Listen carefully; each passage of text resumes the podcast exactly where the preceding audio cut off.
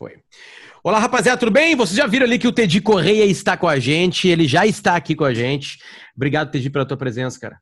Obrigado mesmo. Foi muito Prazer. difícil, muito difícil de conseguir. Foi legal, assim, porque eu cheguei, Tedi, por favor, vão lá e ele topo. As duas, só posso as três. Então, fechou.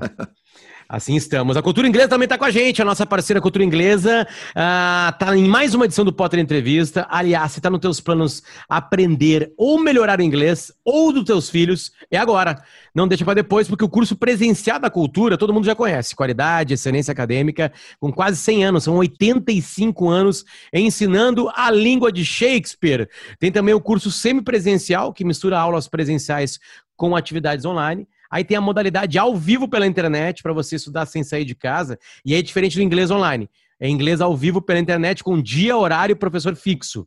Um detalhe importante aqui que tanto o curso presencial como o semipresencial estão acontecendo ao vivo pela internet durante o período de isolamento social. A gente está gravando isso aqui em novembro de 2020, a pandemia está aqui ainda e não há vacina, tá? Ou seja, você escolhe como quer estudar. Para saber mais, e fazer sua matrícula é acessar o culturainglesa.net ou ir direto no WhatsApp. O número parece estranho, mas é esse mesmo, tá? 21, tem que contar o 21 ali, né? 21 4002 0909. 21 4002 0909, WhatsApp da Cultura Inglesa. Corre porque tem inglês para você, tem uma cultura inglesa para você. Tedi, obrigado pelo carinho, cara, de me entender mesmo, de verdade. Eu sei que deve estar trabalhando mais durante a pandemia ou não? É? Tá, tá, trabalhando mais na pandemia? Tá mais ocupado? Sem é. julgamento, sem Tô perto do banheiro. Por isso que deu esse barulho. Uh, cara, eu estou trabalhando, eu poderia dizer até que mais, em certo sentido, porque eu, tu me conhece, sou um cara que faço muita coisa. Eu gosto de fazer muita coisa. Eu me envolvo com muita coisa. Eu tenho amigos de áreas das mais distintas. Eu conheço gente, me relaciono com gente, por exemplo, do futebol, da música, uh, dos livros, de quadrinhos. A semana passada eu participei como uh, entrevistador, digamos, é, entrevistador, né? É. Da, da CCXP Worlds, que é da CCXP, que é o maior evento de cultura pop do mundo. Então eu entrevistei o Léo Fernandes, que é o desenhista argentino que criou A Velha Guarda, aquele filme que está passando hum. na Netflix com a Charlize Theron. É, entrevistei o desenhista mexicano Humberto Ramos, que é um cara que ilustra o Homem-Aranha e tal. Então, eu faço desde isso até trabalhar é, mixagens, produção com coisas do nenhum de nós. Semana que vem está saindo um EP que a gente chamou de Feito em Casa, onde cada um gravou na sua casa e eu mixei aqui onde eu tô. Entendeu? Então, também demandou um bom trabalho disso. Estou é, lançando um projeto paralelo aí com o, o Otto Mastroberti e o Marcos Rocha, que é cantado em inglês, que está nas plataformas também, chamado Venus in the Sky. Um, comecei a escrever um livro referente à minha palestra. Estou já andando com ele. Rapaz. É, Sei lá, cara, eu vou falando, tem mais coisas. Na, na, na, na produção do Neon, é, coisas ao vivo? Ou vocês refizeram? Então, tudo. Tem uns vídeos. Desculpa, no canal ao do... vivo. Coisas inéditas. Então, no, quem for na internet do canal do Nenhum vai encontrar gravações de canções nossas, já conhecidas. Paraíso, Você Vai Lembrar de Mim, Júlio de 83, Foi Amor, com a participação da Roberta Campos e a gente pensou em fazer umas releituras. Então, são oito músicas, seis do nenhum e duas releituras.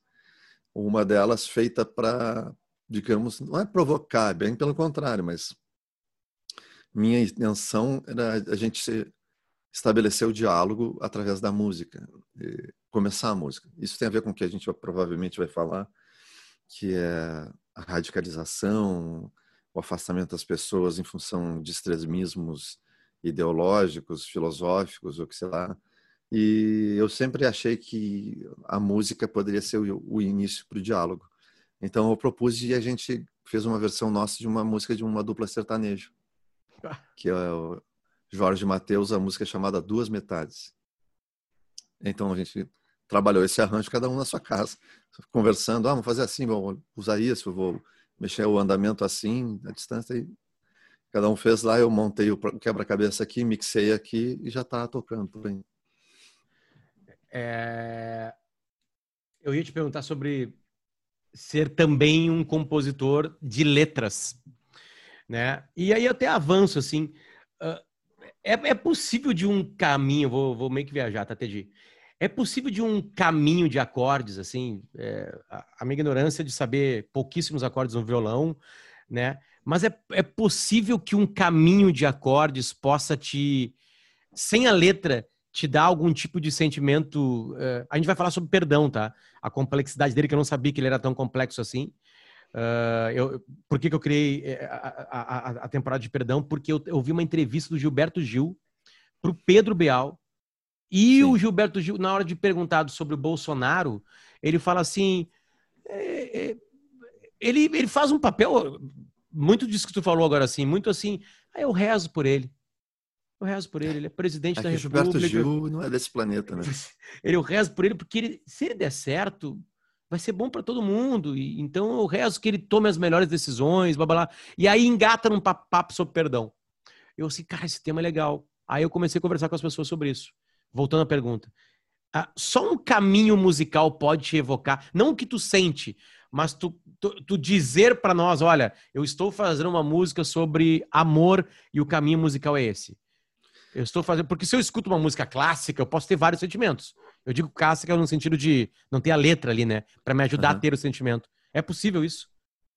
Então, uma das coisas que eu faço bastante, porque eu gosto muito, é estudar a música no nosso cérebro, o efeito da música no nosso cérebro é o, o caminho para isso aí é incrível. Faz parte do livro que eu estou escrevendo, que é relativo à palestra. Mas isso que tu perguntou faz muito sentido e eu sei que tu vai gostar de saber disso, porque a tua pergunta parte desse princípio. É, a música, ela é capaz de evocar uma sensação, uma sensação, digamos, ela é muito, são muitas, mas uma em especial, que é a sensação do conforto. Por que, que certas músicas te trazem conforto? E por que, que outras músicas te perturbam? Por que, que outras músicas te deixam inseguro, nervoso? Então, por que, que a música tem essa capacidade de provocar sentimentos em ti, mesmo antes de começar a letra? Porque, a, primeiro de tudo, a música ela é a única coisa capaz de atuar no teu cérebro na totalidade. Ela atua em todas as áreas. Quando tu ouve música, o teu cérebro ele avalia pelo menos oito parâmetros que vão desde o volume, é, afinação, ritmo, a letra. São oito coisas que isso toma conta do teu cérebro inteiro. E ele é, passa a, a trabalhar na interpretação disso e ela, como música, ela trabalha com uma coisa que só a música também, dentro dos seus sentidos, é, trabalha, que é a expectativa. Eu tenho certeza que já pensou a respeito disso. E essa tua pergunta tem tudo a ver com isso. Uh, uma música, ela cumpre com as tuas expectativas? Quando tu vai ouvir uma música, ela cumpre com alguma expectativa tua? Mesmo que tu não diga, o teu cérebro já está fazendo esse julgamento. E se ela cumprir, o teu cérebro te dá uma recompensa. Porque, olha que louco, é, ele trabalha dentro dos mecanismos de recompensa do teu cérebro, liberando dopamina, que é um neurotransmissor relacionado a quê? Ao prazer. Então, se a tua expectativa se cumpre, o teu cérebro te dá uma recompensa. Isso é medido hoje com esses exames de imagem. É incrível isso, cara. Vou te falar, tu fica surpreso. Eles acompanham o cérebro ouvindo centenas de músicas. Quando começa a chegar perto daquele momento onde vai acontecer uma mudança na música, o cérebro começa a ficar super colorido, ele começa a avaliar todas as possibilidades para ver se ela vai cumprir essa expectativa. E o que, que acontece? Quando ela cumpre, ele pulsa de prazer, porque a dopamina diz: pum, acertou, tua expectativa foi cumprida. E ela joga aquela substância que é um neurotransmissor relacionado ao prazer. A, a prova mais incrível disso, para ver como funciona a relação do conforto, são as canções de Ninar. As canções de Ninar elas se repetem, porque o lance delas é o quê? Só cumprir as tuas expectativas. Tu ouve a tua mãe cantando, ela está sempre cumprindo as tuas expectativas. É, tu sabe exatamente qual vai ser a próxima volta, qual vai ser a nota que ela vai, a melodia que vai se desenvolver, porque ela se repete. É, segundo as, as, pesquisas, em grupos de oito, entendeu? Oito voltas, oito ciclos. Então, criança, um bebê já tem isso. A mãe está cantando, ela, ele já sabe, aí, pum, acertou, toca a dopamina.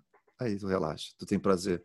Então, eu te dei toda essa volta, porque é sensacional isso. Eu sei que tu ia curtir essa informação, mas sim, se ela cumprir com a tua expectativa, se a música que tu está ouvindo, seja uma música de um artista que tu gosta ou não, pela primeira vez, tu começa o teu cérebro, tu não, né? Esse é um trabalho que tu faz como respirar. Tu não te prepara para isso. Teu cérebro ouviu, entrou lá, a audição, né? ele começa a trabalhar nesse, né, na avaliação do que vai acontecer e se ela se cumpre, tu sente prazer. Tem Olha um que louco isso. Tem um documentário que eu vi o máximo possível, mais, mais próximo que eu cheguei disso aí. É aquela série de documentários chamada Explicando, uhum. que é da Vox e da Netflix, e tem um capítulo sobre música. E uma moça, ela perdeu durante um tempo a. A capacidade de ouvir ou falar. Alguma coisa tipo assim, tá? Ou eu estou misturando histórias, mas é algo parecido assim. E aí, através da música, o cérebro começou a religar. Né? Ou pessoas que não conseguem falar, mas conseguem cantar. Né? Que é a história do gago, né? O gago, quando canta, não é não não, não fica gago. Porque ele deve ativar uma outra parte do cérebro. Exatamente. É outra área. Então, a hora que tu canta, todo o teu cérebro trabalha com uma lógica. A hora que tu fala, ele trabalha com outra. Então, por isso que uma coisa não tem necessariamente a ver com a outra. Um cara que estudou isso, a vida, dedicou a vida a estudar isso, foi o Oliver Sacks. Lembra aquele filme Tempo de Despertar? Que Tempo tem o Robin Williams e o Robert De Niro. Sim, sim. É um filme espetacular, emocionante. O Robin Williams faz o papel do Oliver Sacks. O lance dele era estudar estudou tudo, desde a questão da surdez até tudo. E, mas uma coisa que ele foi atrás é o seguinte: como a música tem essa capacidade de liberação dos, de um neurotransmissor potente, que é a dopamina, ela estabelece novas conexões. Claro que é um processo super longo e demorado e, e que em algumas pessoas pode demandar dezenas de anos, sei lá, dependendo, por exemplo, do tipo de lesão que ela teve. Mas o cérebro, sim, ele se encarrega. Ele se encarrega de coisas que, por exemplo, uma região que foi danificada por algum motivo, ele se encarrega de fazer, de cumprir aquele papel. Como eu disse, demora muito. Sim. Mas se tem uma coisa que é capaz de fazer isso, é a música. E eu aconselho aqui, e te aconselho, a assistir um documentário que é impressionante, que se chama Alive Inside ou seja, vivo por dentro, onde o documentário se debruça sobre pessoas com alguma espécie de demência, Alzheimer, essas coisas todas, e como elas se relacionam com a música. Eu não vou dar spoiler assim, mas a abertura dele já é de arrepiar. E a música ela tem uma capacidade de recuperar certas conexões. Estão estudando isso ainda, tá? Ainda faz parte de pesquisa porque o cérebro é impressionante. Vasto. Mesmo que temporariamente. Enquanto tu tá ouvindo aquela música, tu consegue recuperar certas conexões. Aí a, a, música para, tu leva um tempo, mas daqui a pouco tu volta. E aí, aí é a questão de como manter. Aí vai todo aquele tipo de, de avaliação de memória permanente, memória temporária e tudo isso que ainda está é, evoluindo. O cérebro está tá sendo estudado hoje como nunca e por isso mesmo se sabe que ainda falta muito para conhecer. Mas a música ela tem essa capacidade. Por exemplo, quando tu vai trabalhar, uma coisa que me perguntam muito, a música ajuda ou atrapalha no trabalho? Aquela playlist, vou botar uma playlist para trabalhar, entendeu? Cara, ela só funciona essa playlist se for feita especificamente para ti, porque para outras pessoas pode não funcionar. Então, ela existe isso para música, sim, mas é uma coisa, por incrível que pareça, extremamente particular. Claro que tu pode diminuir a margem de erro, tá? Então, por exemplo, se tu, se tu, tu eu, eu falo isso para quem trabalha com vendas. É, tu vai vender um carro, aí tu quer testar o som do carro, né? O cara que é o vendedor, ele tem uma pendrive com uma parada de sucessos por, digamos, a cada década, nem década menos, né? Aí pergunta pro cara, ah, quantos anos tu tem? Ah, tanto. Ele faz o cálculo, pai, esse cara, ele tinha 18 anos nos anos, em 85. Vai lá e põe, quando for testar o som, coloca a parada de sucesso 85. O impacto vai ser outro, porque aquele cara viveu coisas incríveis da vida dele, em geral é dentro dessa faixa, 16, 17, 18 anos, é onde a gente mais ouve música, mais curte, não sei o quê, que a hora que tu botar aquilo, teu cérebro vai dar um, cara, vai acender todas as luzes dentro dele, e o cara vai dizer, putz, essa música, cara, entendeu? É, isso funciona mesmo. Claro que cada um vai ter um, eu falo, tu, tu tem que fazer a tua própria playlist. Quando nasceu teu primeiro filho, tem alguma música que tu associa? Tem, uma, eu, tenho uma, eu tenho uma história engraçada. E é engraçado porque essa música agora ela, ela voltou para uma questão dessas questões loucas do, do, da humanidade, né? O primeiro parto foi normal, o segundo foi cesárea. E no primeiro parto, uh, tá, aquela, aquela função ali do parto, eu ajudando, né? Para o homem é uma barbada. Uh, e aí uh, o médico falou assim: bota uma música que ela gosta. Aí, TG, eu peguei. eu peguei e botei essa música aqui, ó. Nossa, acha rápido. Calma aí. Tá aqui.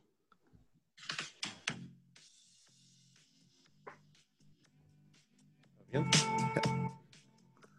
Fleetwood Mac. Dreams. Ah. É. Antes dela cantar, a minha guria deu um grito para com essa música, tá doendo, eu não quero ouvir música. Eu, puta, eu pensando que ia fazer um momento mágico, né, da música, né? E esses dias eu tô olhando a, a, a, a parada de sucesso no Spotify e Dreams tá em 19 mundo, assim, sabe? Sabe, vou ver o que a galera tá escutando assim. Eu não tá escutando nada daquelas músicas, meio triste. Aí bati com Dreams, eu perguntei no Twitter. Alguém sabe por que, que Dreams tá na, na parada de sucesso? Aí tem um vídeo de um skatista nos Sim, Estados Unidos. suco de laranja. Com um suco lá de não sei o que, blá blá blá. E aí a música viralizou depois daquilo. O cara do Fleetwood Mac fez um vídeo também bebendo um suco, Eu assim, vi. sabe? Aí então, tipo assim, sei lá, é, é só uma, uma, coincidência, assim, né? Mas é uma música. Eu, eu vou ser um pouco atrevido porque eu não tinha a mínima ideia que isso ia rolar, tá? É, é, esse ah. papo ia rolar mesmo. E essa é a graça disso. Lá atrás eu tô vendo um violão.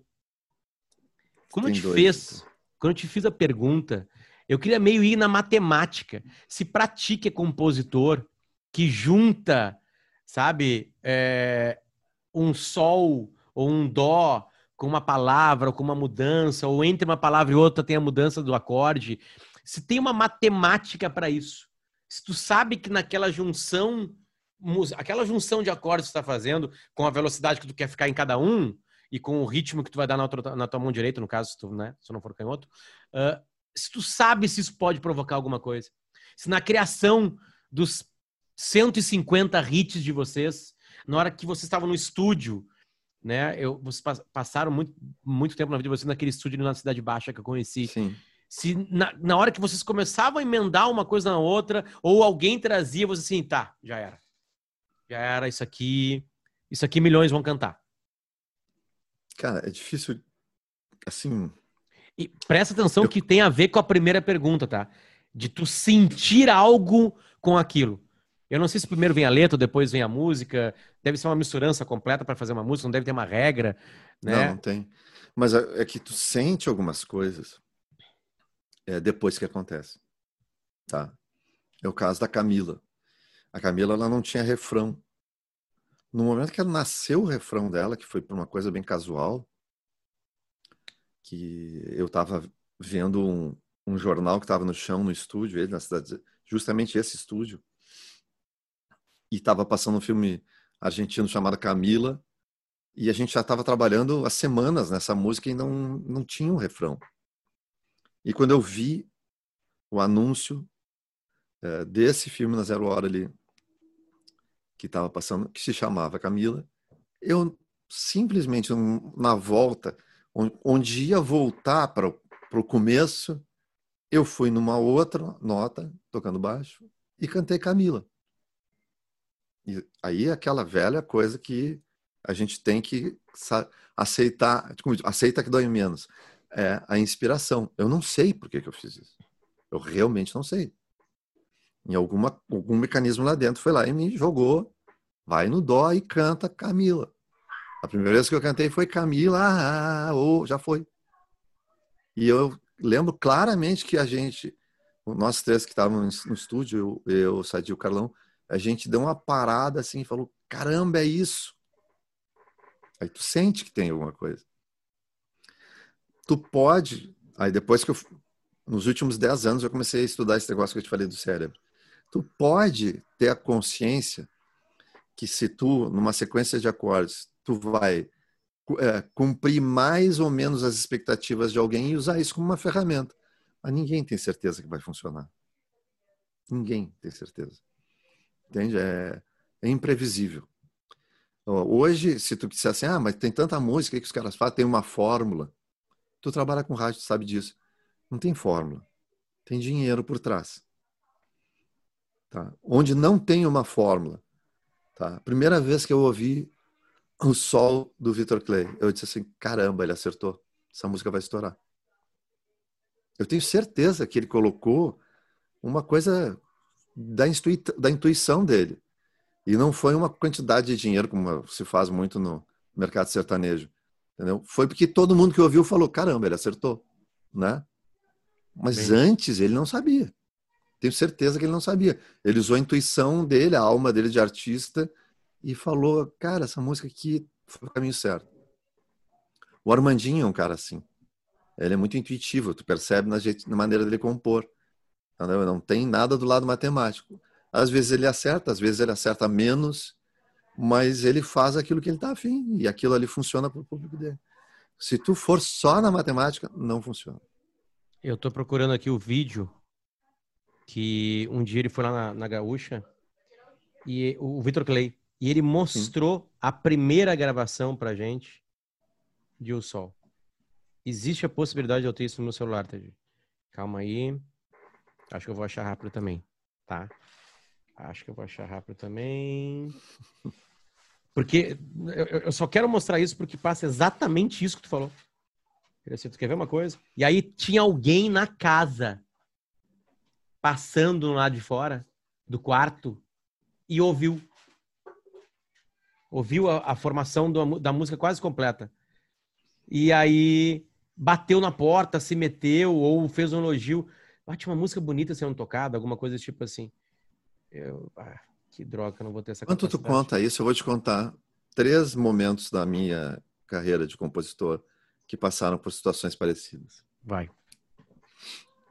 A primeira delas foi o Zé Adão Barbosa, diretor de teatro, me, me encomendando uma música cara, eu passei por uma situação assim, assim, assado, quero fazer um show como cantor, tu é meu amigo e tal, quero que tu escreve uma música para mim. Escrevi uma música para ele. Contando um pouco da história que ele tinha vivido. Muito bem. Guardei essa música. Aí, nenhum de nós está lá olhando seu repertório para o disco Paz e Amor. E a gente olhando, tocando, tá? E aí chega aquele momento assim, tá, e tem mais alguma coisa? Tem mais, tem mais alguma música que tu te lembra? Eu me lembro daquela música e imediatamente eu penso, essa música não tem nada a ver com nenhum. É uma música que eu fiz pro Zé Adão. Se eu botar essa música no, pros guri aqui, eles vão dizer, putz, não, né? Essa aí não vai funcionar. Passou um tempo, quando teve de novo essa história, de se falou, ah, mas será que a gente não tinha outra música botando nesse disco? Não sei o quê. Ela falou: ah, eu tenho uma música aqui, mas eu acho que não tem nada a ver com a gente. Vou tocar para vocês. E, cara, eu toquei e quase apanhei, porque eu não tinha mostrado antes. A música é Você Vai Lembrar de Mim.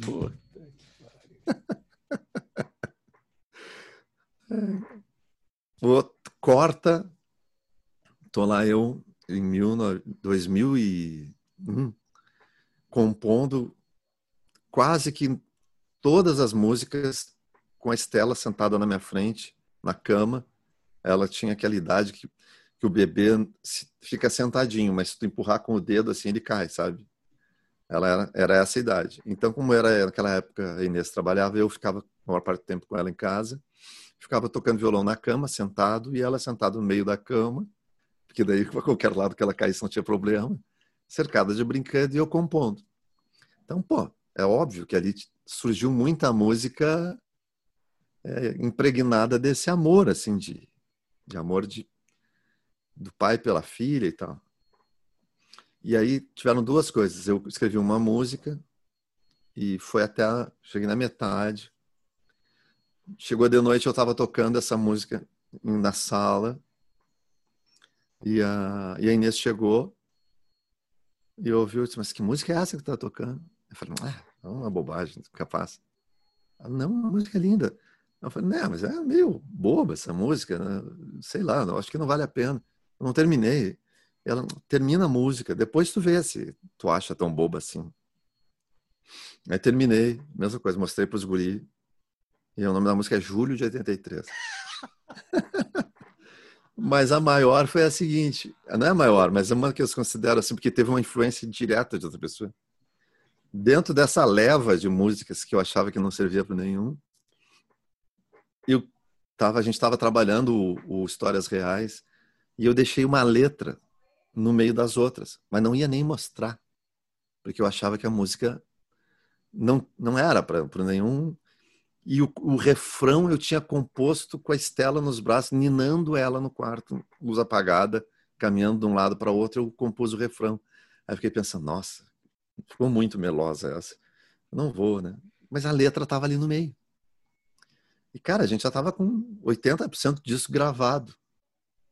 Aí o João Mitra, que é o nosso técnico com a gente, trabalha com 20 anos com nenhum, foi no estúdio visitar. E ele viu aquele monte de letra e começou a olhar. E ele estava ouvindo as músicas. E daqui a pouco estava o Sasha, que é o produtor. Sasha, que é um grande amigo, hoje é é o diretor musical do Ney Mato Grosso, para ter uma ideia. Aí o Sacha estava ali ouvindo e tal, e, e, os, e, ele chegou e perguntou.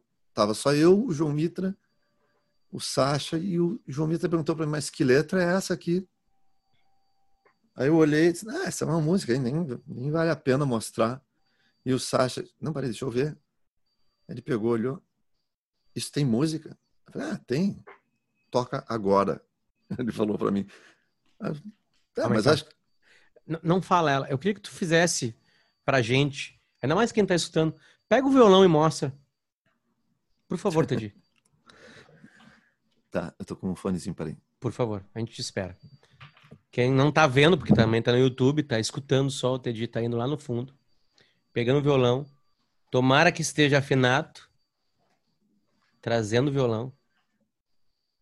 E vai mostrar a música pra gente agora. Vai colocar os fones. Colocou os fones. Mas foi engraçado por isso, porque eu lembrava assim que botava. Lembrava da música porque eu estava tocando ela para Estela de vez em quando. E aquela letra ali.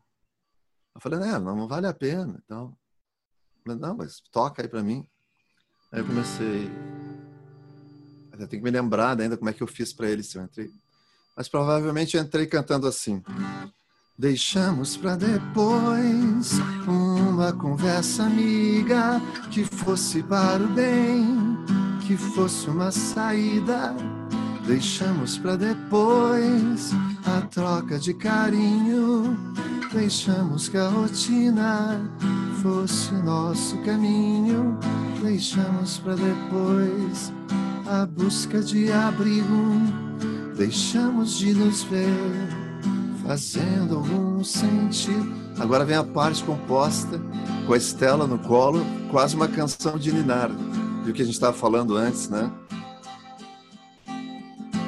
Amanhã ou depois, tanto faz se depois for nunca mais. Nunca mais. Não parece uma canção de Ninaga? é isso? Eu tô destruído, Teji. Por quê? Docemente destruído, cara. Puta que pariu, cara. Por quê, cara? Porque eu demorei 38 anos na minha vida para fazer filho. e obviamente que tinha um monte de coisa da vida que eu não sabia que existia, né?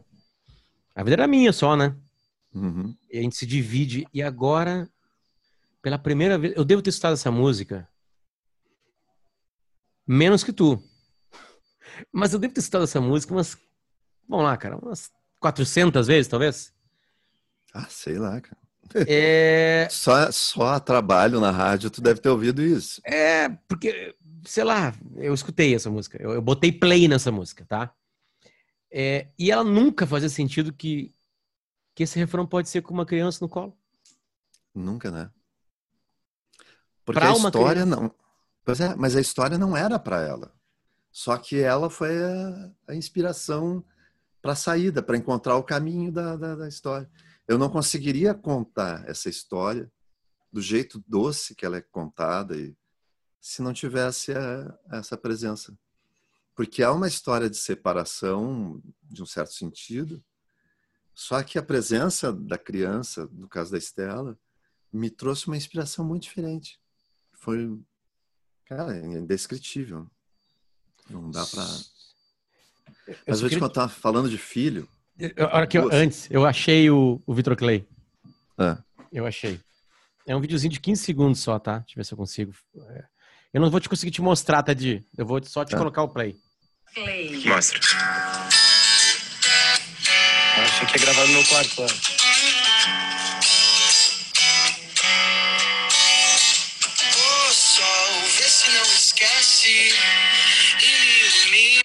Aí tem a segunda parte. Tá ligado? Tem vários arranjinhos de voz ali. Cara. Tem várias coisinhas que vocês nem acham que a, que a música tem, cara. E assim foi. Mas é, um, é uma música muito inspirada essa aí, cara. Essa música é incrível. Eu, eu vou te falar, eu quando tu falou de ter filho, eu sempre achei uma idiotice músico fazer música para filho. Eu não tinha filho. Eu dizia, ah, para, fazer música para filho. Tá louco. Quando eu fiquei sabendo que a Inês estava grávida, eu escrevi a primeira música. que é a Dança do Tempo. Cara. E essa música é a recordista de amigo me ligando chorando que ouviu a primeira vez. E disse assim, puta que eu pariu, cara. Como é que tu me escreve uma música dessa, não sei o quê. Uh, cara, muitas pessoas. Não sei, eu me lembro do, do, do Everton, do Pi, do Pi, me ligando, me lembro do Gabriel Casara me ligando, me lembro de um monte de gente me ligando e dizendo assim, cara, pelo amor, e chorando. Porque essa música fala do quê? É, o primeiro nome dela, qual era? Carta aos Filhos. Eu não deixei assim, eu achei que era um pouco abusivo. e aí ficou Dança do Tempo. Mas é uma música que eu tenho dias que eu não consigo cantar. Já teve show me lembro que eu fui fazer um show em Caxias. Fazia muito tempo que eu não tocava essa música. No ensaio estava normal. Chegou no show, fui cantar. Dei o primeiro verso. Me virei e fiz assim pro João. O João seguiu cantando, não consegui cantar. No primeiro verso já? No primeiro verso. É, eu ia te perguntar se tem alguma parte da letra que, que é assim. Não, é que tem uma e eu não te aconselho nem a ouvir ela, porque se tu tá tão emotivo assim, que eu escrevi o poema, que é para Estela, tá lá no Bruto. Eu fiz uma música, não ficou muito legal, aí o Estevão, que toca com a gente, fez uma música e ficou maravilhosa. Tá nesse EP que a gente está lançando, uma versão só voz e violão. E a, e a música é Estrela do Oriente. É, essa eu não consigo cantar, Nunca. Nem para gravar. É Cacete. sempre assim, parando, se recompõe, continua. Eu não consigo. Se tu for ouvir, te prepara. ela, ela é para Estela, mas é uma relação para tudo, para todos os filhos. Uh, o, o, o, Duca Lendecker tem Amanhã Colorido, que é pro filho dele. Hum. Uh, Não sabia que era pro Gui. É, é pro filhote dele. Uh, e óbvio que depois bate a letra em ti, aí tu vai, tu vai entendendo, sabe? Quebre, quebre o pé, descubra o ideal, saiba que é difícil amar você. Saiba que né, estarei aqui, sei lá, aí começa a fazer sentido, né? Mas eu só queria te lembrar, Ted, que eu te convidei para falar sobre perdão. Certo. E não tem problema algum, eu acabaria agora aqui. A gente poderia fazer uma parte 2 separada, mas Eu não quero fazer isso, tá? E, e não quero nem invadir, assim, entendi também, a, a, vida pessoal. Tem algumas pessoas que acabam, a, acabam contando, né? É, eu, eu, eu para quem está escutando fora de ordem, eu gravei entrevista com a Bruna Sofistinha antes do, do TED. E, e na entrevista da Bruna Sofistinha, ela se abriu, porque é uma história que uma menina vai para prostituição para ganhar o dinheiro dela, para sair da casa dos pais, aí começa a escrever notas sobre os caras, dá notas, não é porque tinha o blog, o começo da internet com blog. Ela começa a ficar famosa por causa disso. E ela escreve um livro e o livro vira um filme com a Débora Seco e todo mundo fica conhecendo quem é a Bruna.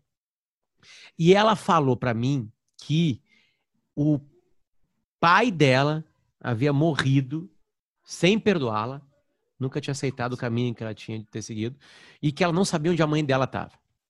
E aí eu ah. senti que, tipo assim, ela foi demais e eu assim, cara, eu não vou eu não vou cavocar.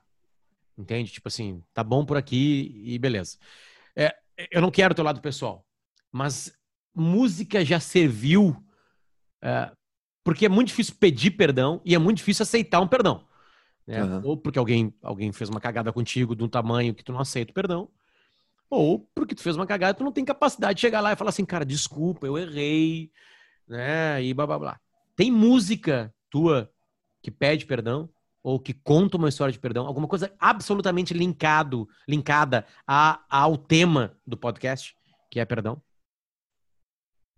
Pode ser metafórico, pode ser, pode viajar, Ted, pode pode continuar indo nessa nessa toada que tá linda assim. Ela ela tem algumas eu tenho algumas músicas é, que elas passam um pouco por esse tema, principalmente algumas é, ligadas ao meu pai e tal, assim, que é das coisas que eu entendo. Foi uma música que eu fiz como se estivesse conversando com ele, né? Aí tem o refrão, né? É, você não ligou quando disse para ter cuidado e tinha razão. Você precisa ser livre. É, o meu pai não se cuidava assim de ir ao médico. Ele era um cara não bebia. Era um cara que vivia para o trabalho, não sei o que e tal.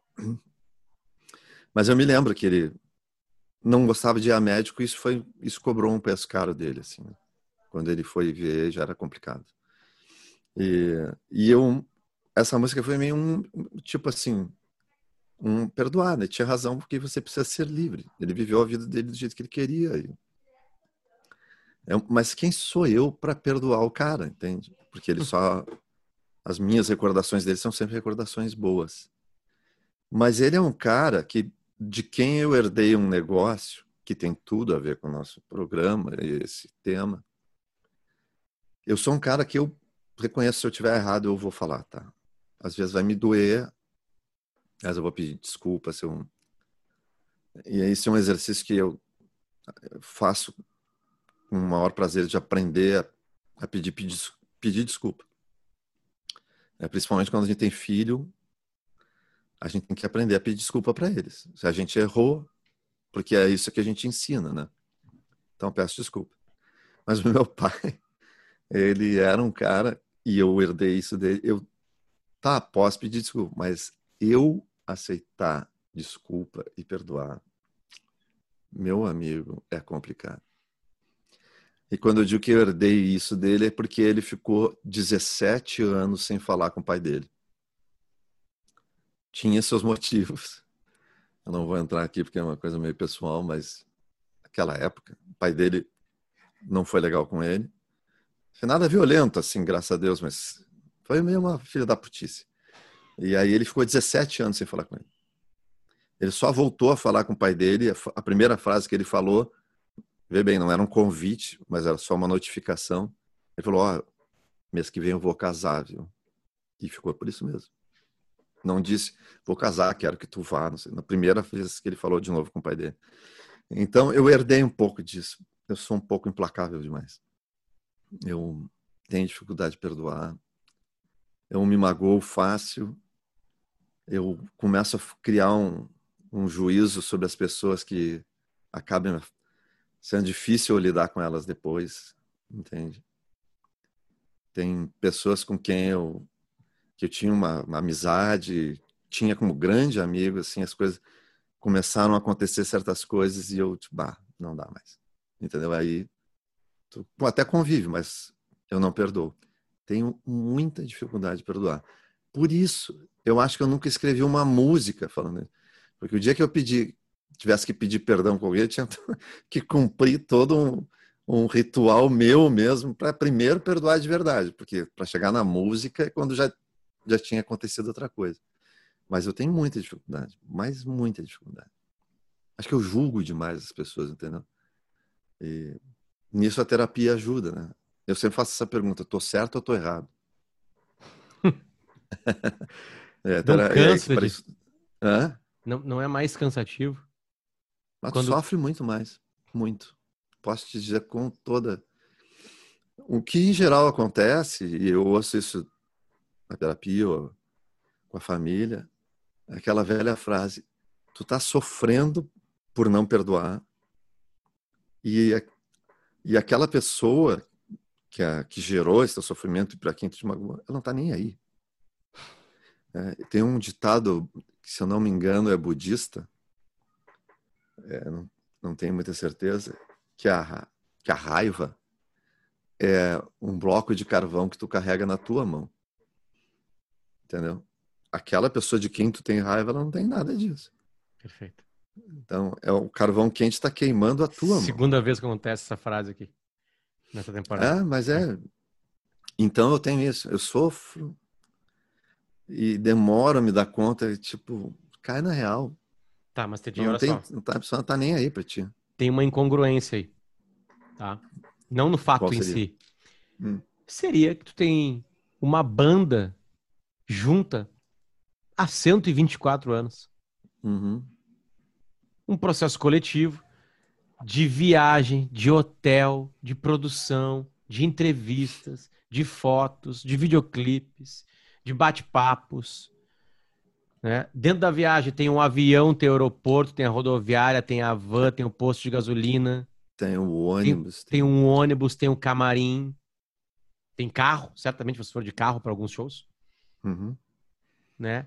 E é desde o colégio. É impossível tu ter amigo de 40 anos de idade, há 40 anos, sendo assim. Será que tu não supervaloriza isso? Será que tu acha que é assim tu não é? Porque certamente eles falharam contigo e tu falhou com eles. Tu acabou de me Sim. dizer que tu tem capacidade de pedir perdão, beleza, tá resolvido esse lado. Agora eles devem ter falado contigo. Os erros foram mínimos era para ser um dó menor e foi um dó, e aí passou assim, foi pro disco, gravou e tu, ah, vou relevar. Eu queria o menor, mas azar. Eu toco o menor ao vivo aí. Eu me livro. eu tô chutando uma coisa que eu acho que nem é possível matematicamente, musicalmente. Não, não, mas eu sei o que tu quer dizer. É quase metafórica essa tua é. expressão. Eu, eu, é interessante tu falar isso. É bem interessante. E acho que tu abordou algo importante na minha história, né? Mas com tudo isso, é, o que eu te falei não deixa de ser verdade. O julgamento que eu tenho, a visão que eu tenho dos caras com quem eu trabalho, que são, costumo dizer que são meus irmãos de estrada, pelo tempo que a gente está junto. E eu, eu sei disso algumas vezes, a gente já conversou, ele é um pouco implacável. É, eu demoro, eu me magoo demais. Entendeu? Esse é, é que é o negócio. E, mas, ao mesmo tempo, eu sigo adiante.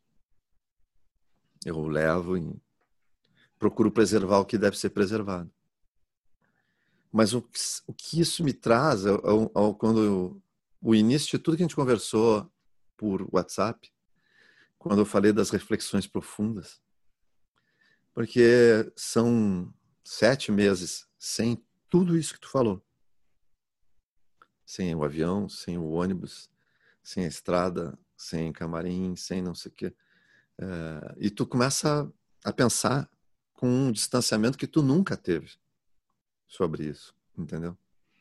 Sobre as coisas que tu viveu, sobre o momento que tu tem, mas principalmente da tua perspectiva de futuro, de como tu te olha daqui a 5, 10 anos, entendeu?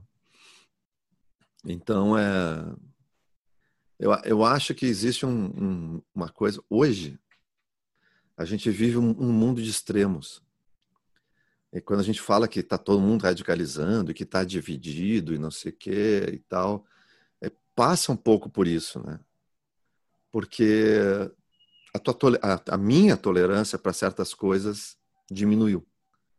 Assim como eu sei que as pessoas, a tolerância delas para certas coisas que eu faço, provavelmente também diminuiu. Portanto, eu não eu não vou cobrar de ninguém uma compreensão que eu também acho que eu não estou conseguindo ter com essas pessoas. Entendeu? Eu ia te perguntar isso aí. Tipo assim, tu observa que o mundo está em extremos. Se quebra extremismos aproximando. Só que aí a tua tolerância diminuiu, a, além de diminuir em si, também diminui a chance de acabar com extremismos.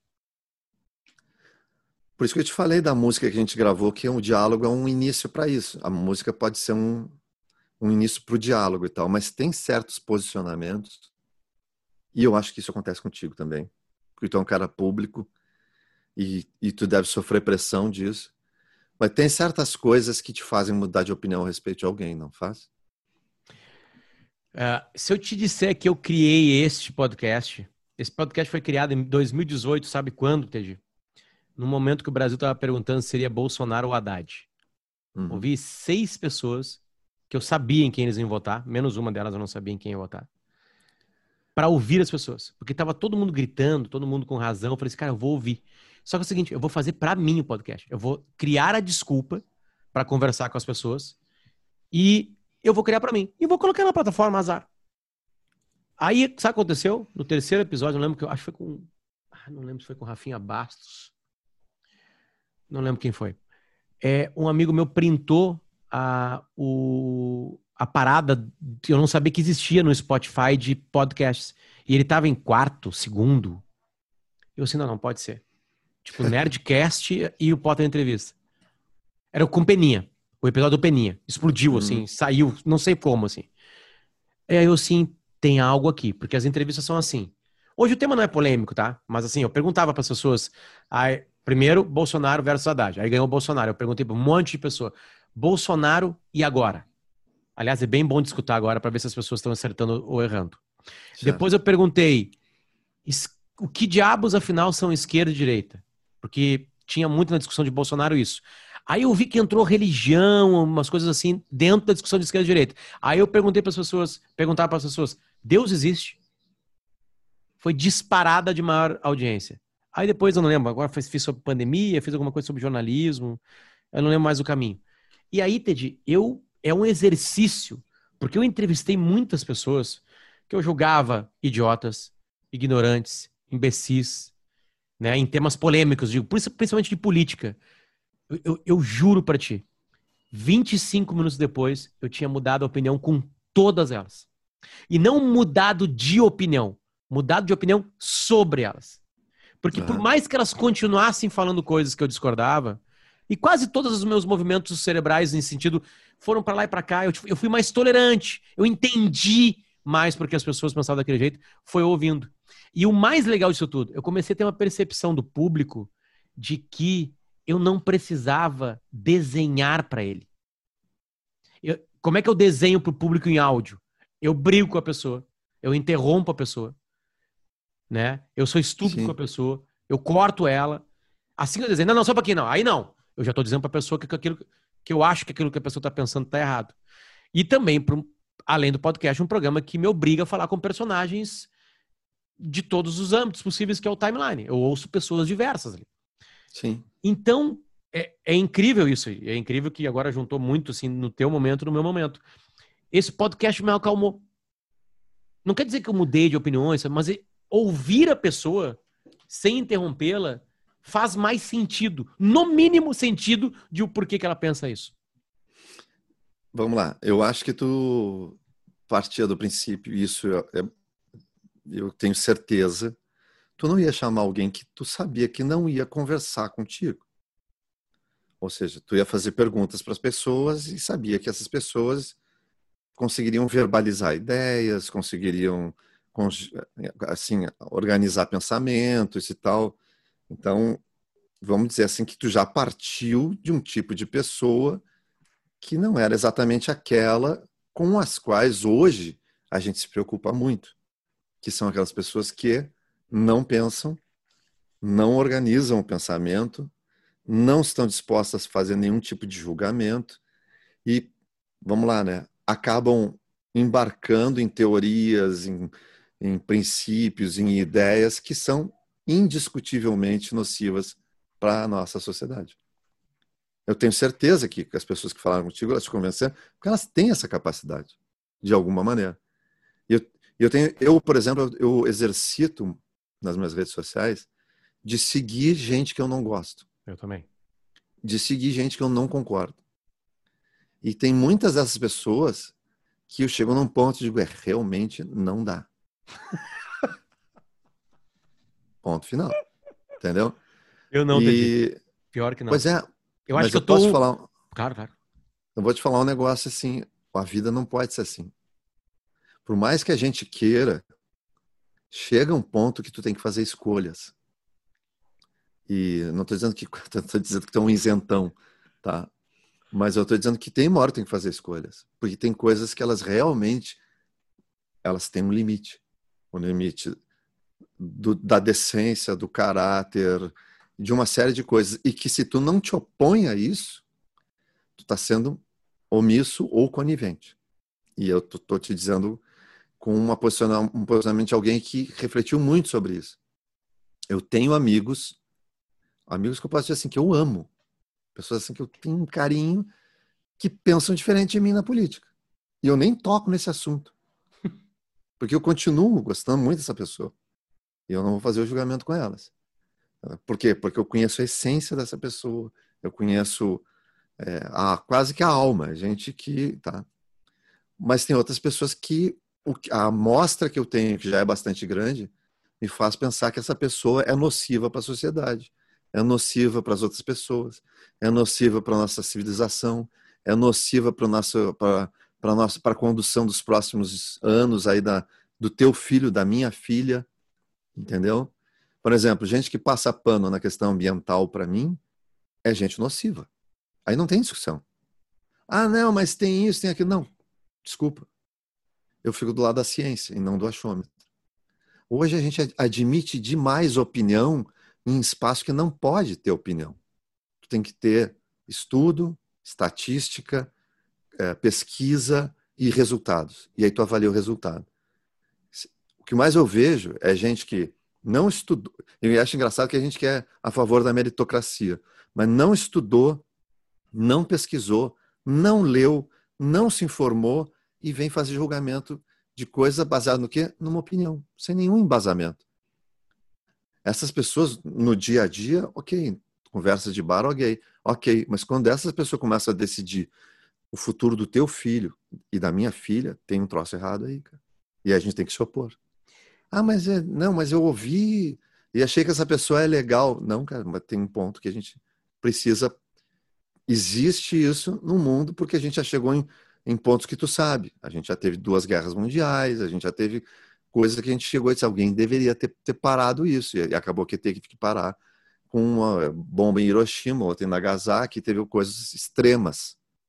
Eu acho que a gente está vivendo um momento no mundo onde se aproximam situações extremas. E não vai dar para ficar achando que todo mundo tá certo. Quando tu olha um documentário lá de um personagem, sei lá, um crápula da história, assim, né? E não precisa ser o maior de todos os crápulas, né? Mas quando tem um, um documentário que aparece uma entrevista, alguma coisa assim, sabe? É, é, aquela entrevista existiu. E aquilo define muito uma época, define quem era, define, porque as pessoas não falam só por discurso, né? Numa entrevista, tu tem mais capacidade de mostrar o que é aquilo. Eu acho que nós estamos falando de duas coisas diferentes, assim. Uma opinião numa rede social, o que a pessoa está sendo falada ali, onde o controle é total daquela pessoa, né? Ela vai para o rio que ela, para a correnteza que ela quer, é uma coisa. Eu trato muito as entrevistas, seja quais forem as entrevistas, como documentos. É, há, uma, há, uma, pretensão gigantesca nisso. Ah, foda-se. Tá aqui a pretensão exposta. É, e o que eu penso igualzinho a ti, Ted, chega numa coisa só que me assusta, assim. Não no que tu pensa, óbvio. Onde eu encontro dificuldade. Porque dá, tem coisas que são muito óbvias, tá? Tá acontecendo hoje, aliás, no dia que nós estamos uhum. gravando. Uh, alguns canais de televisão dos Estados Unidos é, interromperam a fala do Trump, dizendo que tem fraude na eleição. E, e, ele diz que tem fraude, mas não aponta fraude, no que, que é. Sim, e a maior parte das fake news que estão rolando de fraude estão sendo destruídas pelos veículos de comunicação mais tradicionais, sim. Né? pelas camisetas pesadas. Olha, a história essa aqui não é bem assim, assim, assim, assado. Essa história aqui não é bem assim, assim. Ou seja, vai dar 5 milhões, 4 milhões de votos de diferença, uma surra nos delegados, não a surra que se esperava, e não vai ter, vai cair o discurso. Ele vai gritar, mas vai cair, vai sair. Vai ter que passar a faixa. Não sei se ele vai, né? Não, lá não é a Bom. faixa, né? beleza. Uh, eu, eu, eu acho que tem papéis diferentes na sociedade. Eu acho que o meu papel é diferente do teu. Claro. Entende? Eu acho que é isso, assim, porque é, porque não pensa que eu já me que eu já não fiz essa pergunta para mim algumas vezes. Aliás, até acho que a gente já teve conversas provocativas nesse sentido, assim, sabe? Eu dei um retweet tenho, de alguém, sabe? Eu tenho, ali... eu tenho amigos e eu tenho muitos amigos na imprensa. Eu gosto muito de me sentir livre para discutir isso com eles. E hoje mesmo eu tive uma discussão, um, não é uma discussão, um debate sobre essa questão. É, e vou te falar uma coisa, tá, Potter? A maioria dos meus amigos, com exceção, são poucos, eles não gostam de ser contrariados. Os da imprensa, principalmente. Tem alguns que eu digo, são, pô, sou teu amigo, sou teu amigo. Mas como eu contrario, eles não me convidam para tomar um chopp, eles não convidam para sair, eles não, eles não, querem um cara ali que vai contrariar eles. Então, eu, eu te digo isso assim, com raras exceções, porque tem algumas exceções. É engraçado, é bacana, eu ouço todo mundo, tá, mas eu não quero ficar muito do lado desse cara, porque ele me incomoda, porque ele me questiona, porque uh, lá num determinado momento ele vai vir me encher o saco alguma coisa. Então, é estranho, é tipo, como é que é, faz o que eu digo, mas não faz o que eu faço, né? aquela, aquela coisa que... Sim, sim. E sim. Eu, eu tive muitos amigos da imprensa que eu questionei sobre por que está fazendo isso? Tu não acha perigoso? Então, eu, para mim, era uma, um debate. Em muitos casos, eu senti que assim, bah, os caras não querem discutir isso comigo. Então, eu entendo esse teu ponto de vista, tá? Entendo que tu acha, por exemplo, que é um, um documento e tal, mas mesmo dentro disso, eu acho que tem um limite. Eu vou te explicar por quê. No debate que eu tive hoje de manhã com esse meu amigo a respeito da questão do Trump, tá? eu acho que tu não pode descontextualizar o que aconteceu. É, e a expressão que eu mais ouvi depois do, da fala dele foi: ele está jogando gasolina na fogueira. Eu tenho gente que eu conheço que está morando nos Estados Unidos que está com medo de sair de casa, porque existe o risco de uma luta armada entre os dois grupos. Eu conheço gente que está morando nos Estados Unidos que botou tapume na frente de casa porque tem medo de ter sua casa invadida. Eu conheço gente que mora nos Estados Unidos, tu conhece também, é, 200 pessoas lá que são jornalistas, não sei o quê, que, estão que no início da história toda estavam com medo porque existia e existe um clima de guerra civil. Aí, a, o contexto é o seguinte: tu está passando por uma eleição super apertada. E tu tem um cara que, ao invés de dizer assim, não, vamos ouvir o resultado da eleição, não sei o quê, ele está botando gasolina na fogueira. Aí tu diz assim, não, mas a gente não pode censurar. É nesse momento que tu deve censurar. As redes sociais fazem isso. Se ele está mentindo, eles vão e tiram. Se ele está mentindo sobre a, se a Covid, eles vão lá e tiram. Só que na televisão é ao vivo. Ele não pode esperar o cara falar para tirar depois. Tu não pode desouvir ou desver o que o cara está dizendo. E se tu não interromper, aquelas pessoas que estão na porta de casa com o rifle para sair, elas vão sair. Aquelas, aquelas pessoas que estão com uma granada esperando para jogar num lugar, elas vão jogar. E tu não pode ser omisso a ponto de dizer assim, não, deixa acontecer, depois eu vou fazer o meu julgamento. Aí tá pensando mais em ti do que no contexto. E o contexto lá nos Estados Unidos é esse. Ontem, eu acompanho, estou acompanhando direto a CNN. A expectativa era é que ele ia, o Trump ia se posicionar de outro jeito, que ele ia falar, não, vamos esperar, não sei o quê, porque havia, havia informações de dentro do comitê dele que ele estava sendo aconselhado a fazer isso. Quando ele chamou a entrevista, muita gente acreditava que ele ia dizer: não, a gente tem que honrar nossa democracia, porque ele estava aconselhado a fazer isso. As informações que chegavam eram essas. E tinha muita gente, não, ele vai continuar mesmo, na mesma toada. Quando ele entrou e começou a falar aquele monte de coisa, as pessoas cortaram. Por quê? Porque é um risco real de que gente que é seguidor dele vá para as portas dos lugares onde está acontecendo as, as, as apurações armados, e já está acontecendo isso, que se instaure um clima de guerra civil porque ele está estimulando. Aí, ah, não, mas não pode censurar? Deve censurar. Por quê? Porque ele é um cara que não devia nem estar tá fazendo o que ele está fazendo. Ah, não, mas a liberdade de imprensa é mais importante. Não, a preservação da vida, em primeiro lugar. Tu vê o, o, o Bannon, aquele. O cara foi e propagou para todos os lados que ah, o Dr. Fauci, aquele, tem que botar a cabeça dele numa estaca. Aquilo foi dito ao vivo, tu não tem como Deus ouvir ou desver. Mas é um absurdo, esse cara devia estar preso. O que, que fizeram? Baniram ele do Twitter, baniram ele do YouTube, e eu acho que ele deve ser um cara que deve ser é, o responder criminalmente por isso que ele fez. Porque se alguém for lá e, e, e atentar contra a vida do Dr. Fauci, quem é o responsável? Ele. Então, é, eu acho que é um momento muito delicado para a imprensa. A CNN, que eu adoro. Que a CNN todo... não cortou, né? Não cortou. É. Mas eu achava que eles deviam ter cortado. Eles não cortaram. Foram ABC, N... NBC, NBC, CBS e acho que é ABC, acho que é, né? É. A NSBC também, acho que cortou. E o cara, o da, da, da, da, N, da CNN, quando terminou o discurso dele, ele falou que dia triste para a democracia desse país. Mas aí não tem desver. Aí já tinha gente saindo de casa. Tu sabe que isso aconteceu. Teve gente já que foi para frente das casas, da frente dos lugares. Ele, esse cara foi responsável pela venda, o aumento de venda de armas em 8 milhões de unidades. O que, que tu acha que vai acontecer lá? Eu sei de, de gente que, que, que mora lá e falou que tem gente na esquerda, teoricamente, tem gente no Brasil que acha que, que existe comunismo nos Estados Unidos. Essas pessoas têm problema de cognição, de leitura, de formação, e não dá para levar a sério. Mas tem gente do outro lado, que não é da extrema direita, que está se armando para quê? Para se defender. E é esse tipo de coisa. Aí para para pensar. Tu acha certo deixar um cara falar. Se ele falasse por 40 minutos e começasse a dizer vocês têm que pegar em armas, tem que ter. Ainda assim não tinha que censurar. Acho que não. Então a gente chegou numa encruzilhada. Porque para mim, esses três veículos fizeram certo. Porque eles eu... são tão bons jornalistas quanto tu, ou quanto a qualquer dos os da CNN. Só que a escolha deles para mim foi mais certa. É, é uma é escolha. A palavra é exatamente essa. É que eu acho que hoje não há mais essa possibilidade. Tu pode ter atiçado e colocado mais gasolina no fogo ter, tendo cortado, porque isso pode irritar ainda mais um doente mental como esse. E mais do que isso, se não for na televisão, vai ser na internet. Se não for porque o Twitter só está avisando que esse vídeo, esse esse tweet ou esse vídeo nesse tweet não tem afirmação. Se dá mais um cliquezinho, vai ter o vídeo ali. Mas é e aí claro vai chegar que... no WhatsApp, vai chegar, então vai chegar Mas em milhões. tem que fazer escolhas.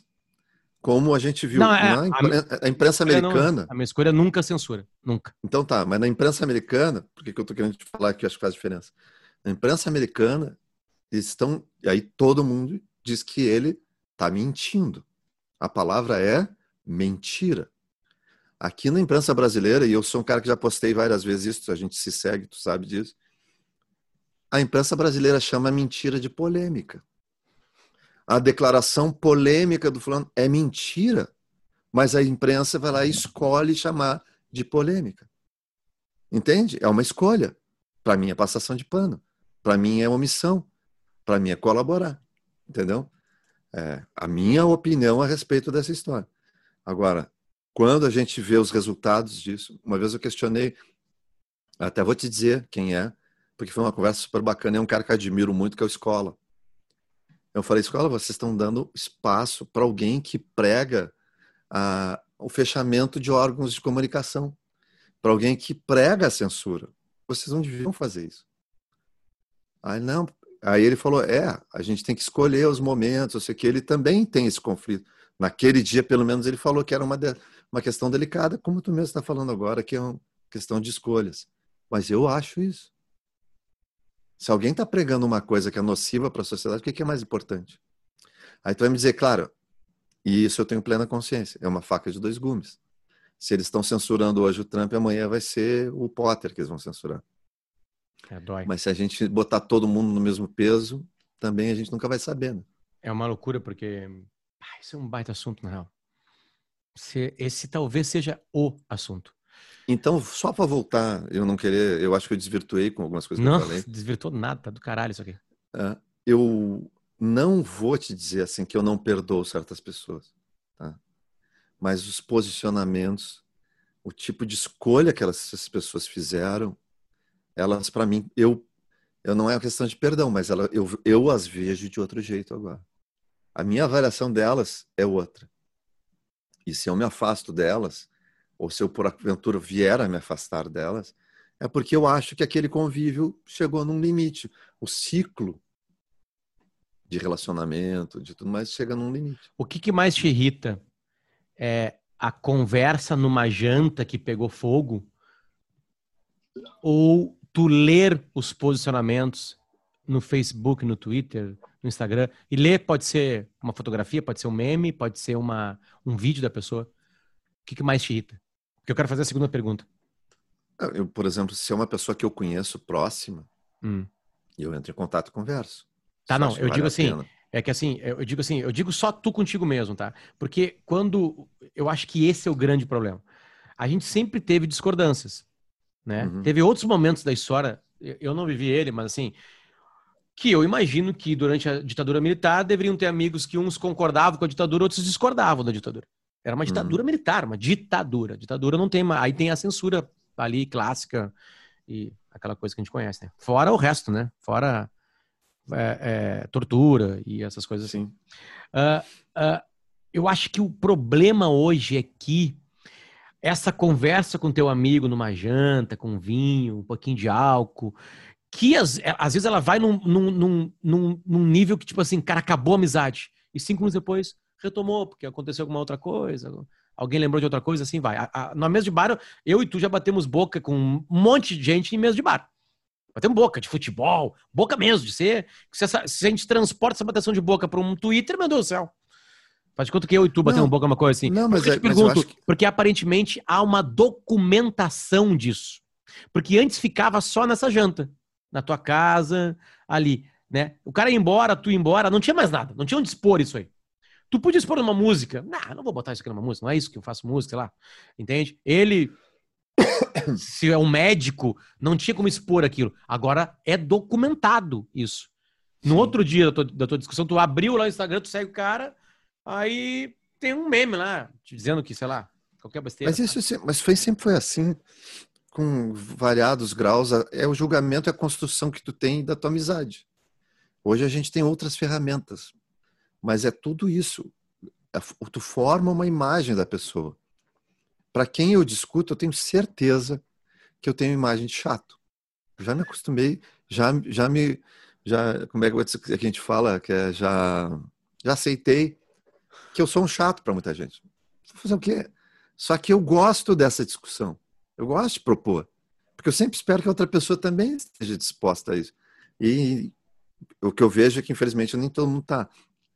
Então, na mesa de bar, no jantar, não sei o quê, eu estou aprendendo a não ir. Se eu já sei que essa pessoa pensa muito diferente de mim, eu não vou bater essa boca.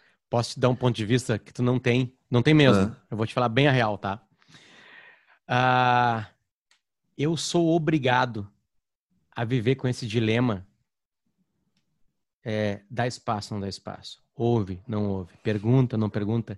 Todos os dias da minha vida. Sim todos os instantes da minha vida. E isso que eu tenho ainda a leveza de ter ambientes que eu falo de futebol, que não é sério, né? E, sei lá, de outras coisas, né? É, é, sabe por quê que as pessoas talvez não discutam contigo? Porque elas estão Hum. cansadas. Desculpa, as pessoas não. Nós. A nossa classe. A gente vive isso todos os dias, Teddy. Tá, tu tem entendi. respiros, entende? Tu tem respiros. Tu decide. Mas eu não tô falando dia- disso só não, agora, não, eu tô falando. tá? Não, não, eu sei. Eu tô falando assim, ó. da- é, a- a- tu quer. Vamos lá, quando tu provoca o escola, vou usar o exemplo porque o nome dele foi aberto, tá? O escola tem essa discussão interna, essa discussão com colegas, essa discussão com chefia, essa discussão com subordinados dele, porque ele era chefe até então, agora não é mais da, da gaúcha. É, isso é algo que domina o dia mais do que domina o teu dia. E não porque tu quer ou não quer, porque a tua trilha diária é outra. Tua- tu falou agora, olha, eu conversei com, com quadrenistas, eu, eu mixei um disco. Tu entende que o teu cérebro, em algum momento, saiu desse lamaçal. Ele saiu desse lamaçal e veio pra cá. Eu só tô te trazendo esse lado, não tô falando assim. É, para nós, é cansativo. É Tu tipo, tu, se- tu- tu tem Mas tu cole- entende que se tu for, se tu for pensar assim, tu forma uma bolha.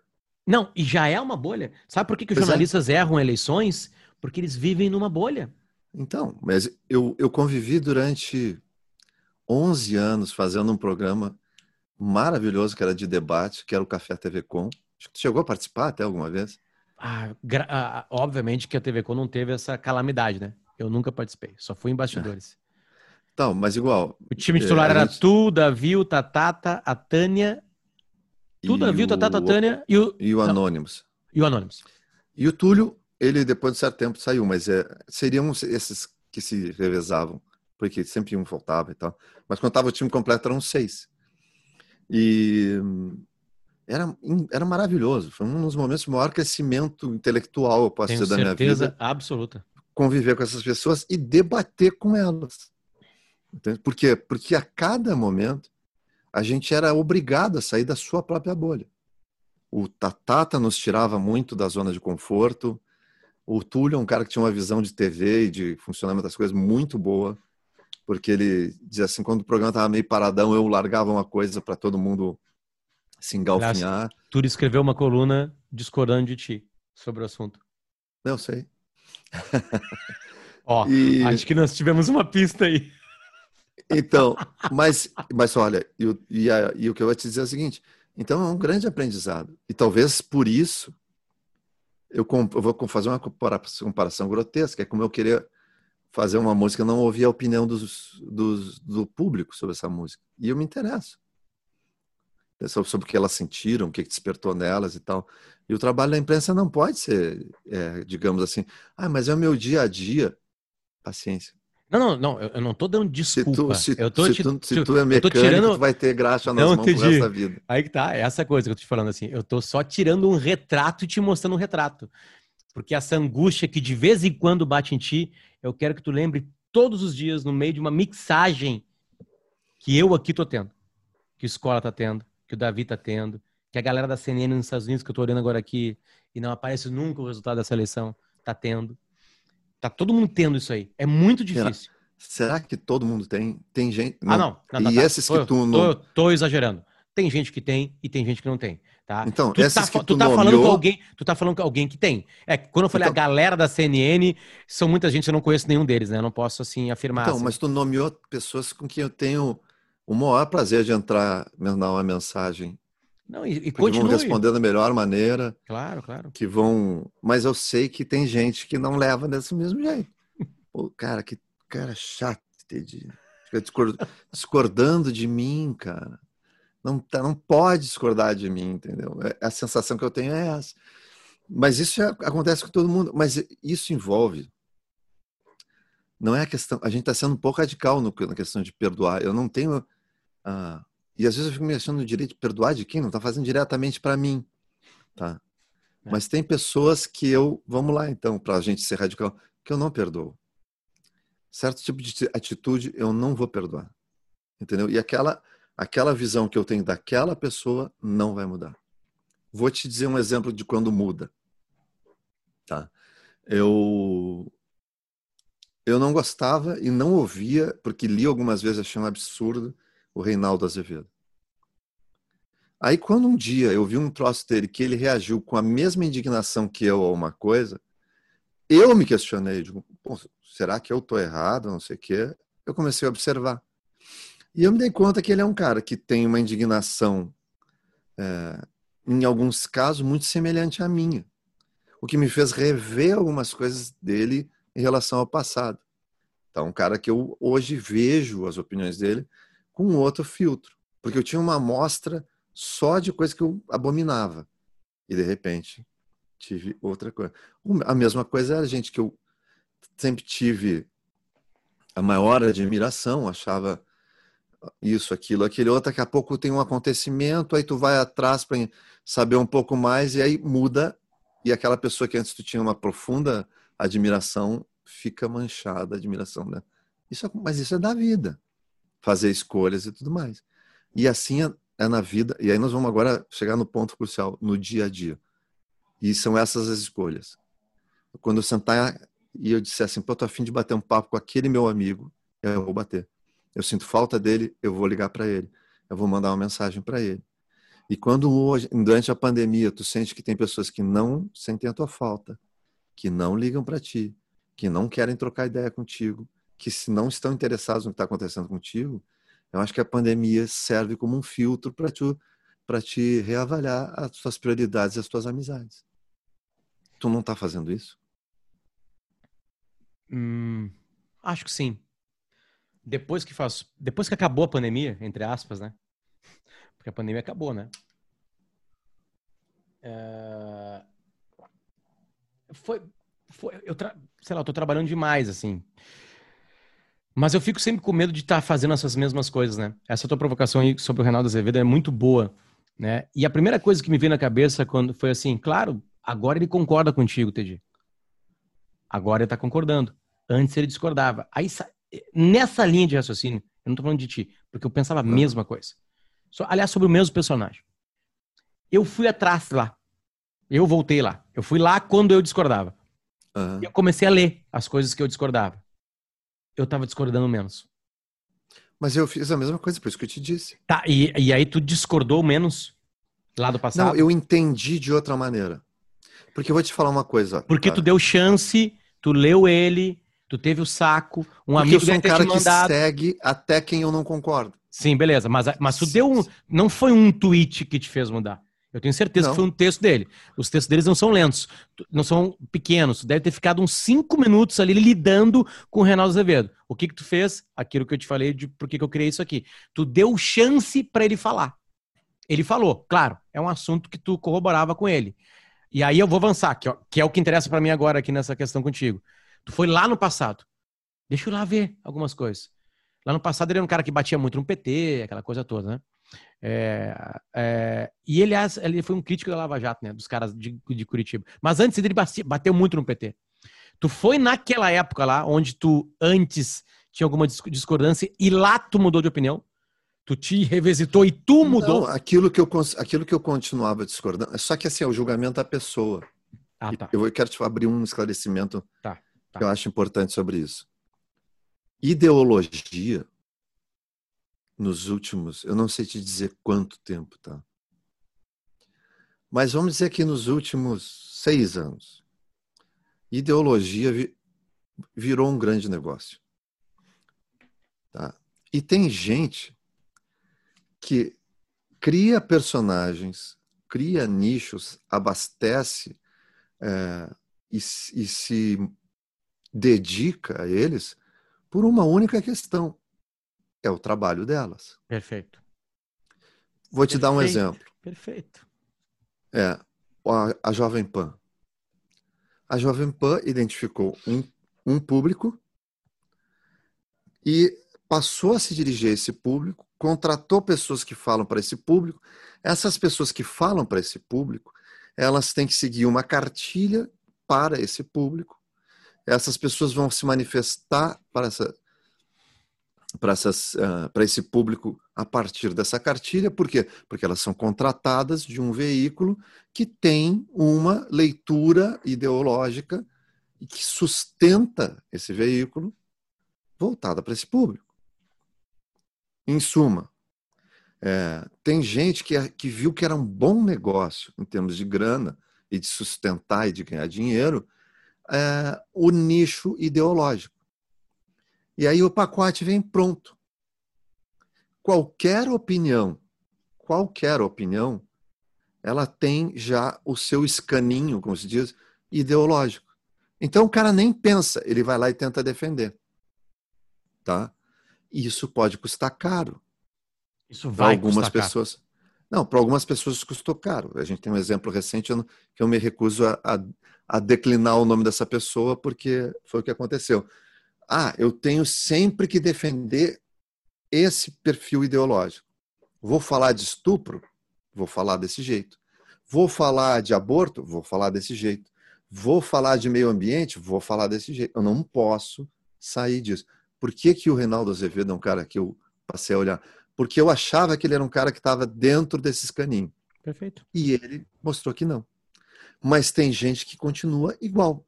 Seja o absurdo que for, eles vão continuar se comportando e, emitindo opiniões que dizem respeito ao que paga o salário deles. Entende? Então, essa, essa diferenciação é muito clara para mim. Tem gente que faz isso porque ganha dinheiro com isso e ponto. E se alguém chegar lá e fizer uma proposta que vai pagar mais, vai virar. Não tem nenhuma dúvida. Isso aconteceu... Vai dizer que se arrependeu, que, vai, é, que não era o é. caso, que passei a ver as coisas tipo, que vai ganhar mais grana.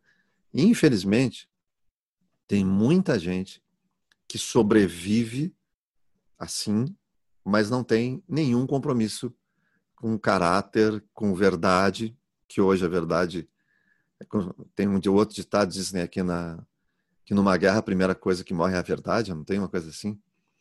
Porque cada um tem a sua versão, não sei o quê. Bom, hoje, no mundo que a gente vive hoje, a verdade foi a primeira vítima.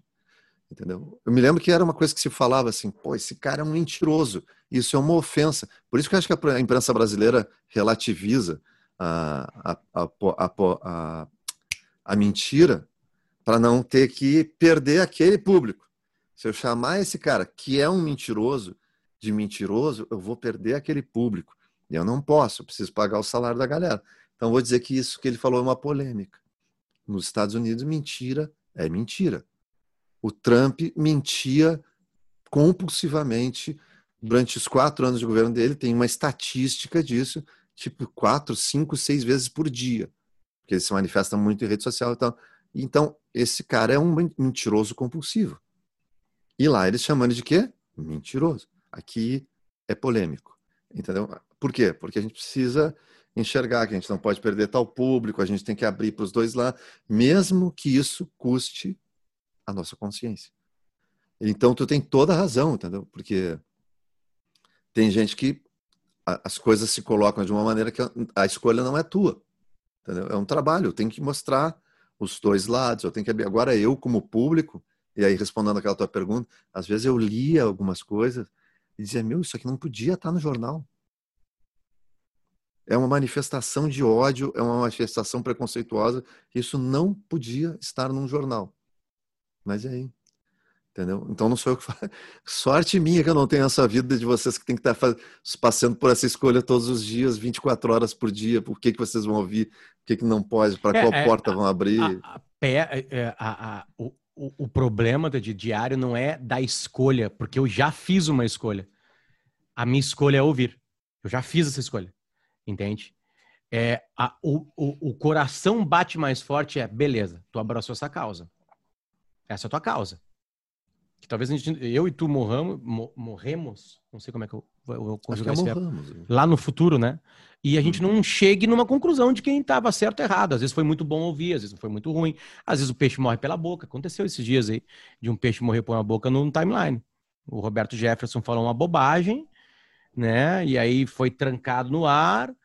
E aí depois, um mês e meio depois, tudo que ele falou no programa apareceu numa, numa, num trabalho jurídico da maior casa jurídica do Brasil, né? Apoiado em cima de tweets dele também, ou seja, serviu ouvir, mas às vezes não serviu. Às vezes serviu, serviu só para botar expor, gasolina. Né? Serviu, é, que às vezes pode ser uma exposição, mas aí para ser uma exposição, tu depende da inteligência de quem está ouvindo.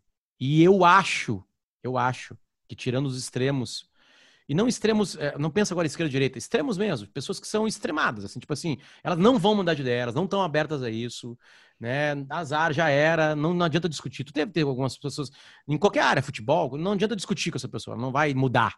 Isso para mim é um extremo, não que vai causar mal. Tem extremos que causam mal, mal maior. Entende? Então, essa história do Trump ontem para mim era uma situação extrema. Só uma situação extrema para justificar a censura. É, eu e eu acho que era uma situação extrema. Entendi. Eu acho que podia ser. Se todos os canais cortassem ele ao mesmo tempo, óbvio que isso seria impossível, né? Porque não, a gente não pensou que durante a fala teria cortes, né? Foi uma coisa absurdamente nova, né? A gente tava vendo isso no Twitter, né? O Twitter, tu abre o Twitter do. Eu vou abrir agora aqui para mostrar pra galera, pra quem tá nos vendo no YouTube.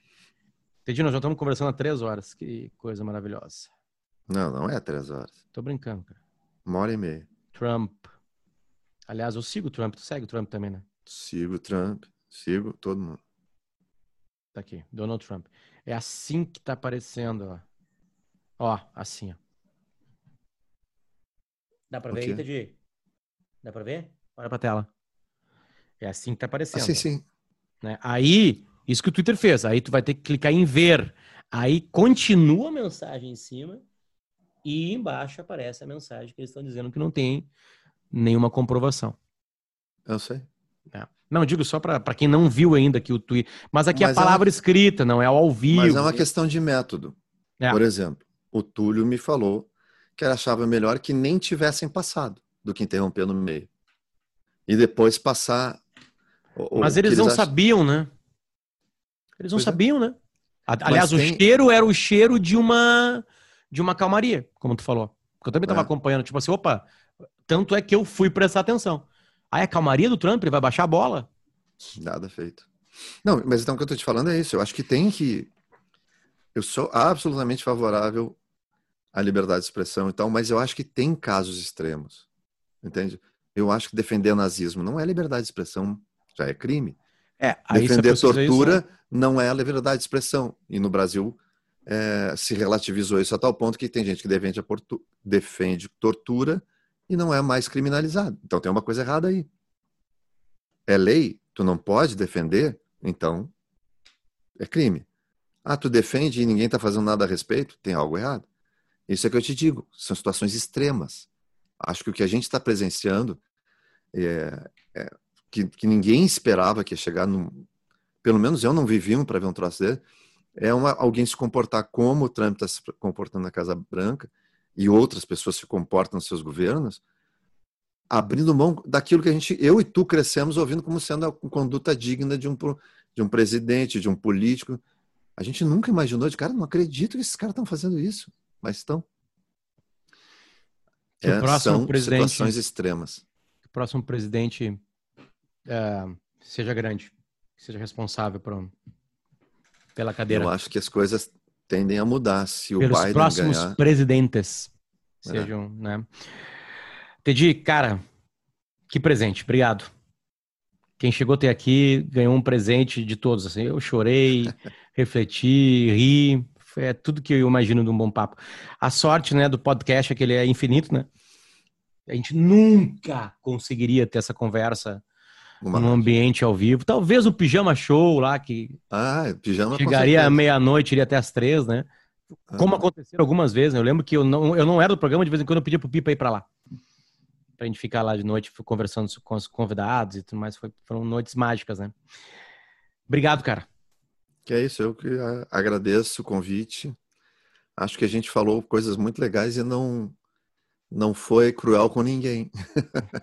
verdade, verdade. Tem coisas interessantes aqui. E é legal que isso aqui fica para sempre. Só para falar para a rapaziada que chegou até aqui de novo, que isso aqui a gente gravou às, começamos às 13 e pouquinho da tarde. 13 dia e meia, 6 de novembro. 6 e meia, isso aí. 13 e meia. 13 e meia do dia 6 de novembro de 2020. Então, se já aconteceram algumas coisas para frente disso, nós não sabemos, eu entendi. A gente até pode ter adivinhado algumas coisas, mas a gente não sabia. é verdade. Beijo, Teddy. Beijo pra ti. Tudo cara. de bom. Boa Obrigado sorte. Pelo carinho. Para nós. Valeu. Até mais. Tchau, tchau. Tchau.